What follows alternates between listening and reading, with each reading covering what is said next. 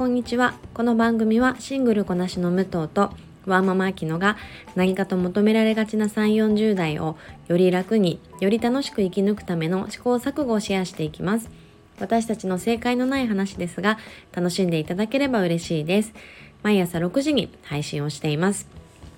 本日はワーママアキノの一人会になります。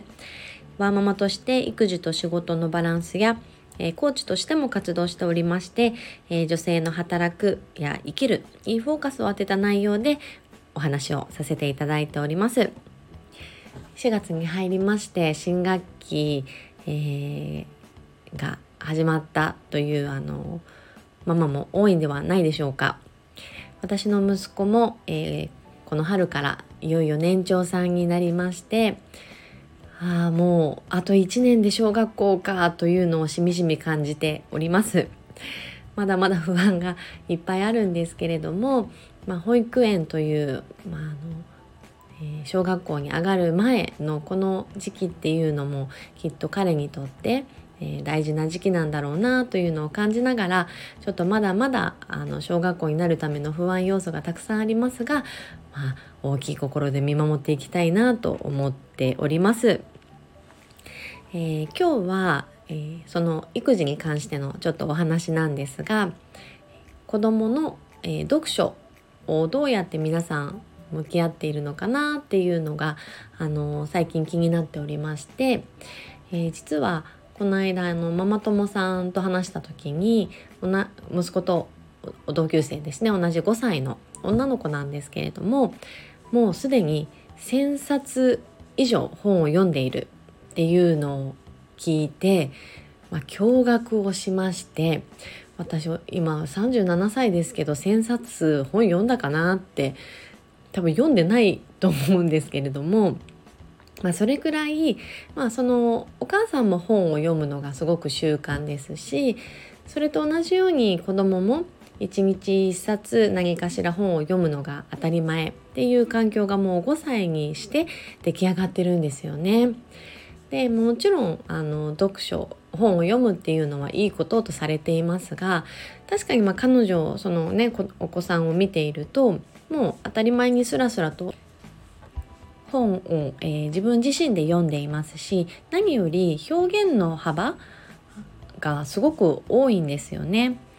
ま、もちろんいつかあの本なんて 読めると思っているのでそこに関してそんなに心配はないんですけれどもすでに5歳にして語彙力の差っていうのをあのすごく感じています。それってあの大人になっても語彙力ないなって思う瞬間あると思うんですけれどもそれって、まあ、本を読んだ数だったりとかやっぱり言葉に触れた数がイコールしてくるなっていうのをすごく実感しています。ちょっと話がそれてしまうんですけれども海外に住んでる友人と話をした時に彼女はもうすでにメインの言葉は英語になっていてただもちろん日本語も知っているっていうような立場ですが、えー、日本語はやっぱり英語に変換できない表現のたくさんあるっていうのをすごく言っていました。その時に上がったワードが、まあ、あんまりいい言葉ではないんですけれども「えーと、妬み」っていう表現は英語ではできないって言っていて確かにあの嫉妬とか、えー、類義語？似たような表現の言葉がいっぱいありますよね。妬み嫉妬あと羨むとかそれをひっくるめて英語では多分一つの、まあ、ジェラスだったりとかワードになっていると思うんですが日本語って本当に幅が広くてその感情の重さっていうところで表現が一個一個違ってくるなっていうのをあのすごくその話をした時に感じました。なのででせっかく日本語をしゃべる、えー、まあ、ここに今日本に住んでいる以上は言葉をたくさん知ってそれを使えるようになるっていうのはすごく大切なことだなってあのその時感じたんですよね。なので言葉をやっぱり知っておくっていうためにも本を読むっていうことはすごくいいことだと思っています。あともう一つは、えー、読解力これが本当に大事だなと思うんですけれども、まあ、そもそも読解力っていうのは文章を読んで意味を正しく理解するという定義ですが、まあ、何を伝えようとしているのかっていうのを理解する力ですね。これって本当にコミュニケーション他者とのコミュニケーションに必須な、えー、要素だと思っていますし相手の心を、えー、想像するこの想像力にもつながってくると思っています本を読んだ分だけそのそれぞれの世界観に触れることができるので経験をしなくてもイメージができるっていうことがすごく大事だと思っています。で特にあのこれからの子たちってっていうのは、まあ、ネットとねすごく密に接していくあの世代だと思うんですが何でもすぐ調べることができるんですよね。なので自分で考える機会っていうのが、えー、必ず少なくなってくる時代の子と言われています。なので考える力っていうのを意識的に、えー、つけていかないとどんどんその考える自分で考えて答えを出すっていう力がどんどん失われてしまうんですよね。で、えっと、その調べていくっていう作業自体でなんとなくこう理解したような気持ちになってしまうんですがそれは単純に答えを得ているだけなのでそこで自分の頭を使って今までの経験とか知識をこう引き出して考えるっていう、えー、ところとはまたちょっと違う工程になってくるのでやっぱり本を読んでこの人何を考えてるんだろう？何を伝えようとしてるんだろうっていう考える機会っていうのはすごく読書で得られるあのすごくいい時間だと思います。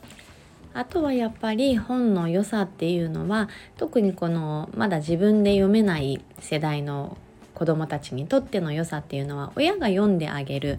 親と過ごす時間が絶対的に確保できるっていうのがあのすごくメリットの一つだと思っています。私も正直その本を読むっていう習慣がないですけれどもやっぱり子供と読もうなって思うとその時間を作りますしあの落ち着いて聞いてもいない時もあるんですが意外に後からあのこれ読んでって気に入ってまたそれを持ってきたりとかしているのでそのえー、本を理解するっていうのも大事だとは思うんですが親と一緒に読む、まあ、誰かに読んでもらうっていうその時間自体が子どもにとってはすごくあのいい時間になっているんじゃないかなっていうのは実感としてあります。まあ、そんなえー、あまり文系男子ではない、まあ、5歳ですけどねまだ、あのー、落ち着きのないタイプの、えー、我が子が、気に入って読んでいる本を最後にちょっとご紹介させていただこうと思っております。えー、それが「題名はどこ?」という本で山形明美さんという方が作られている本なんですけれどもあのストーリーというよりかはその絵の中に隠れているたくさんのアイテムを探していくっていうちょっとゲーム感覚の本になります。あのお人形さんとかジオラマっていうんですかねいろんな背景と、えー、動物の、えー、お人形さんとかがいてこうストーリー仕立てにはなっているんですがこのページで何々を探してみてねっていうのがいっぱい隠れてるんですよね。でなかなかレベルも高くて私たち親も結構真剣にならないと見つからなかったりするものも多くてでやっぱ子供ってすごいなと思うのは意外にそういうのを素早く見つけるんですよね。まあ、よく見てるなって感心する場面も多かったです。でうちではこのクリスマスのシリーズを一番見ているんですがあの本当にいっぱいあるんですよね。なんか森の中とか、えー、不思議な街とか。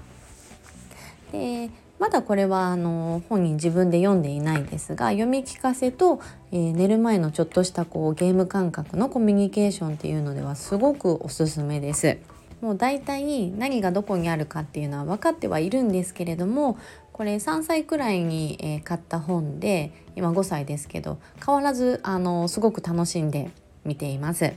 ご興味ある方は是非探してみてください。またおすすめの本などがあればシェアさせていただければと思っております。この番組はスタンド FM はじめ各種ポッドキャストで配信をしています。